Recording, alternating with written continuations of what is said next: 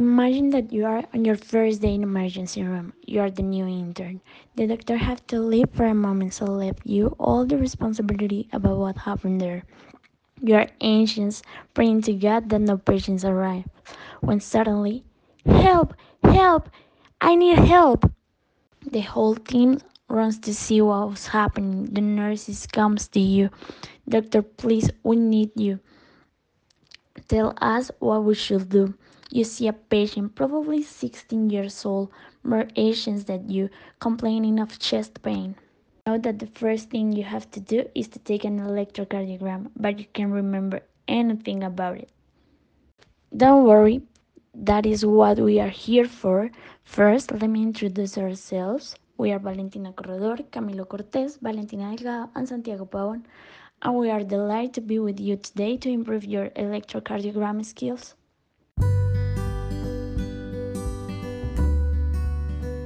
electrocardiogram basically serves to know the state of health of the heart through a test that records signals electrical to measure heart rate and duration. The English physiologist August de Waller is credited by the publication in 1887 of the first human electrocardiogram, but it is widely believed that modern electrocardiography was born with the Dutch physiologist Willem Einthoven. Einthoven was, for example, the first to use the term electrocardiogram.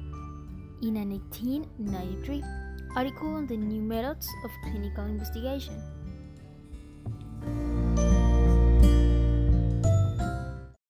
That is why we must spread the learning of electrocardiography.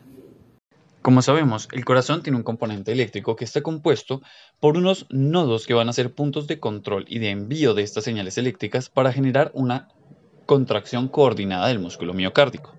Dentro de esos componentes tenemos el nódulo sinusal, los haces internodales, el nódulo auriculoventricular, el haz de His, las ramas ventriculares, tanto derecha como izquierda, y finalizarán en las fibras de Purkinje.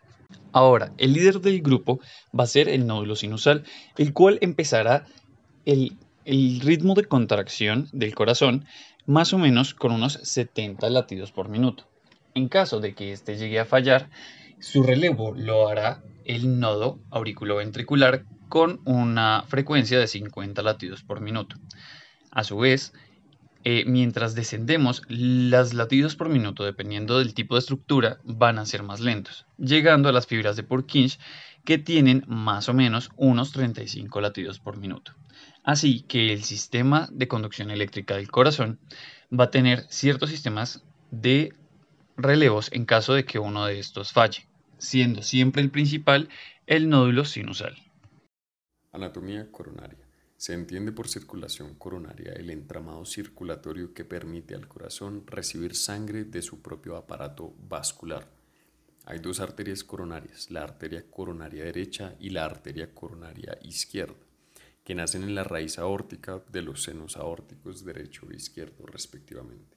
La coronaria derecha en su trayecto va dando varias ramas. En la mayoría de los pacientes da la arteria del nodo sinusal y posteriormente da ramas dirigidas hacia la pared lateral del ventrículo derecho llamadas ramas agudas marginales.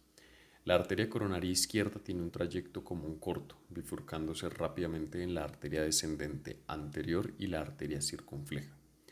Normalmente el flujo coronario se autorregula por mecanismos metabólicos, como lo viene siendo el consumo de oxígeno miocárdico, que va a depender de la frecuencia cardíaca, la tensión de la pared ventricular, la contractilidad miocárdica y la masa miocárdica. El equilibrio entre estímulos autonómicos que regulan estas estructuras vienen siendo estímulos simpáticos, la noradrenalina actúa a través de receptores beta-noradrenérgicos que son vasodilatadores y la adrenalina a través de los alfa que tienen un efecto vasoconstrictor. En conjunto predomina la vasodilatación. Cuanto a parasimpáticos, la acetilcolina tiene un efecto vasodilatador. Ondas, segmentos e intervalos con valores normales. Las ondas de un electrocardiograma se denominan en conjunto con la nomenclatura P, Q, R, S, T y U. De acuerdo con la secuencia con que éstas se escriben en el tiempo, la onda P representa la despolarización de los atrios. Su duración máxima establecida es de 0,10 segundos equivalentes a 2.5 milímetros y un voltaje máximo de 0,25 milivoltios. Es positiva en la mayoría de derivaciones, salvo en las derivaciones ABR, donde esta es negativa, y en la derivación B1 del plano horizontal, en donde se muestra isodifásica. Empezamos hablando del complejo QRS, ondas que representan la despolarización de los ventrículos. La duración del complejo oscila entre 0,06 y 0,10 segundos. Hablando de la onda R, podemos decir que es positiva, y su descripción, cuando hay más de una onda R, es una descripción de R'. Continuando con esta lógica, podemos decir que la primera onda negativa, que precede a una onda R, en el complejo se denomina la onda Q. Posterior a la onda R aparece una onda negativa que denominamos onda S. En cuanto a denominaciones, podemos decir que cuando la onda del complejo es pequeña, es decir, menor a 5 milímetros, se le adjudica una letra minúscula. Por el contrario, cuando las ondas son mayores a 5 milímetros, se nombran con una letra mayúscula. En cuanto a la onda T, esta onda representa la despolarización de los ventrículos. Es positiva en la mayoría de las derivaciones, salvo en ABR, en donde es negativa. Aunque se han documentado excepciones, de ondas T negativas en las primeras derivaciones precordiales, es decir, de B1 a B4 en niños menores de 6 años, en el 25% de las mujeres y en algunos individuos pertenecientes a la raza negra. Su amplitud máxima es menor a 5 milímetros en las derivaciones periféricas y menor de 15 milímetros en las derivaciones precordiales. Respecto a la onda U, es una onda habitualmente positiva de escaso voltaje que se puede observar en derivaciones precordiales y que sigue inmediatamente a la onda T. Algunos investigadores atribuyen su origen a la repolarización de los músculos papilares. Su duración normal es de 0,12 a 0,20 segundos. Respecto a los segmentos, debemos decir que la definición de un segmento es que es la línea que une a una onda con otra onda sin incluir ninguna de ellas. Tenemos como clasificación, en primer lugar, al segmento ST, que representa el inicio de la repolarización ventricular y se corresponde con la fase de repolarización lenta de los miocitos ventriculares. Normalmente es isoeléctrico y se mide desde el final del complejo QRS hasta el inicio de la onda T. Cuando hay una alteración del segmento podemos sugerir un síndrome coronario agudo, aunque puede presentar pequeñas variaciones menores de 0.5 milímetros. El ST tenemos que tener en cuenta que hay un punto de unión entre el final del complejo QRS y el segmento ST y se le llama punto J. Este sirve para identificar cuando un segmento ST está desnivelado con respecto a la línea isoeléctrica. Esto es importante en la cardiopatía isquémica en el marco de un registro durante una prueba de esfuerzo. El segmento PR es el segmento isoeléctrico entre la onda P y el inicio del complejo QRS. Mide entre 0.12 y 0.20 segundos. Intervalos. Es el registro en el electrocardiograma que incluye un segmento además de una o más ondas dentro del mismo. Iniciamos con el intervalo RR, que es la distancia entre dos ondas RR sucesivas. En un ritmo sinusal, este intervalo debe mantenerse prácticamente constante. La medida de este dependerá de la frecuencia cardíaca que tenga el paciente. En el intervalo PP es la distancia entre dos ondas PP sucesivas, que al igual que en el intervalo RR, debe ser constante y su medida depende de la frecuencia cardíaca. En el intervalo PR representamos el retraso fisiológico que sufre el estímulo que viene de los atrios a su paso por el nodo atrioventricular. Se mide desde el comienzo de la onda P hasta el inicio de la onda Q o R. Por ello, este intervalo también se conoce con el nombre de intervalo PQ. El intervalo debe medir entre 0,12 y 0,20 segundos. Cuando el segmento PR tiene una medida inferior a los 0,12 segundos, decimos que la conducción atrioventricular está acelerada, y esto puede suceder en los síndromes de hiperexcitación.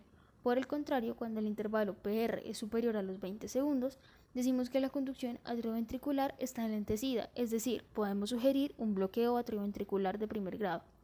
No obstante, la medida del intervalo debe correlacionarse con la frecuencia cardíaca. Tenemos el intervalo QRS, el cual mide el tiempo total de despolarización ventricular. Se mide desde el comienzo de la inscripción de la onda Q hasta el final de la onda S. Sus valores normales se encuentran entre 0,06 y 0,10 segundos. En los segmentos tenemos el segmento ST. El intervalo QT se extiende desde el comienzo del complejo QRS hasta el final de la onda T y representa la sístole eléctrica ventricular o el conjunto de despolarización y repolarización de los ventrículos. Está en función de la frecuencia cardíaca, de modo que el intervalo QT se acorta cuando la frecuencia cardíaca es alta y se alarga cuando es baja. Por tanto, se usa una fórmula llamada fórmula de Bassett, que es cuando calculamos el intervalo QT con la frecuencia cardíaca. La fórmula dicta la división del valor del intervalo no corregido por la raíz cuadrada del intervalo RR y su valor normal corregido es de hasta 0,44 segundos. Correlación, sistema de conducción y electrocardiograma.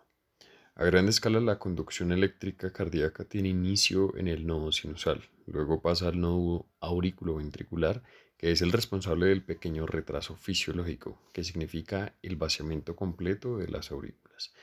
Posteriormente pasa por el tabique interventricular y en el haz de His se bifurca hacia derecha e izquierda buscando a las células de Purkinje.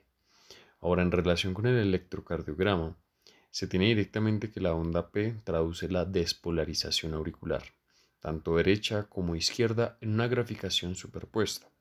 La onda Q traduce la contracción del septum interventricular y la pared del ventrículo derecho. La onda R representa la despolarización del ventrículo izquierdo. La onda S traduce la despolarización del ventrículo derecho y finalmente, la onda T representa la relajación bilateral ventricular.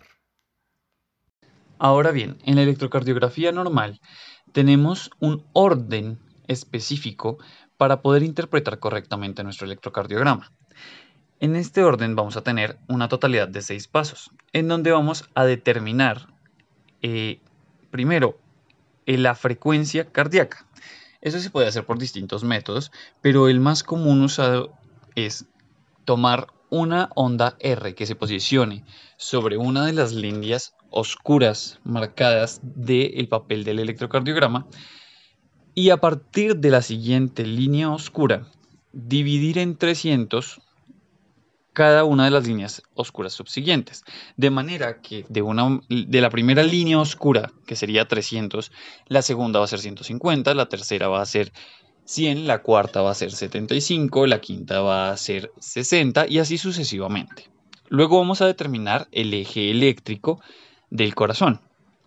Esto lo haremos por medio de las derivaciones que tenemos. En este caso vamos a tener en cuenta que tanto en D1 como en ABR vamos a tener ondas positivas en mayoría. De esta manera vamos a tener el corazón ubicado entre un punto 0 grados y un punto de 90 grados positivos.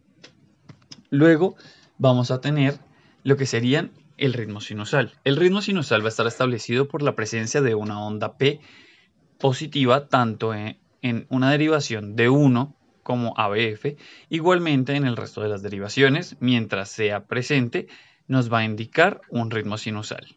Vamos a hacer también un análisis de las ondas, que en este caso observaremos que si hay una onda P que nos indique ritmo sinusal, lo normal es que siguiente a esta haya un complejo QRS que nos indique que está normal nuestro electrocardiograma, finalizando con una onda T. Además de esto, también vamos a tener en cuenta los segmentos y los intervalos. Vamos a tener los intervalos PR, vamos a tener los, los intervalos QT y el segmento ST. Van a ser los principales intervalos y segmentos que debemos tener claros al momento de leer nuestro electrocardiograma normal. Bueno, muchísimas gracias por llegar hasta aquí. Eh, recuerda que este podcast fue creado 100% para ti, eh, para ayudarte a reforzar y a mejorar tus habilidades en electrocardiograma, que como lo sabemos es una herramienta imprescindible en nuestro diario vivir, ya sea en sala de urgencias, salas de cirugías, unidades de cuidados intensivos, pisos de hospitalización. Necesitamos saber de él, necesitamos saber interpretarlo, cómo tomarlo. Eh, nuevamente recuerda que lo tienes disponible en todas nuestras plataformas digitales, Spotify, Deezer, iTunes, YouTube, así que lo puedes escuchar en cualquier momento, de camino al trabajo, de camino a la universidad, en casa para repasar. Eh, nos queremos despedir no sin antes darle gracias a nuestro mentor, el doctor Jimmy Vallejo, por hacer todo esto posible. Gracias y nos veremos en una próxima.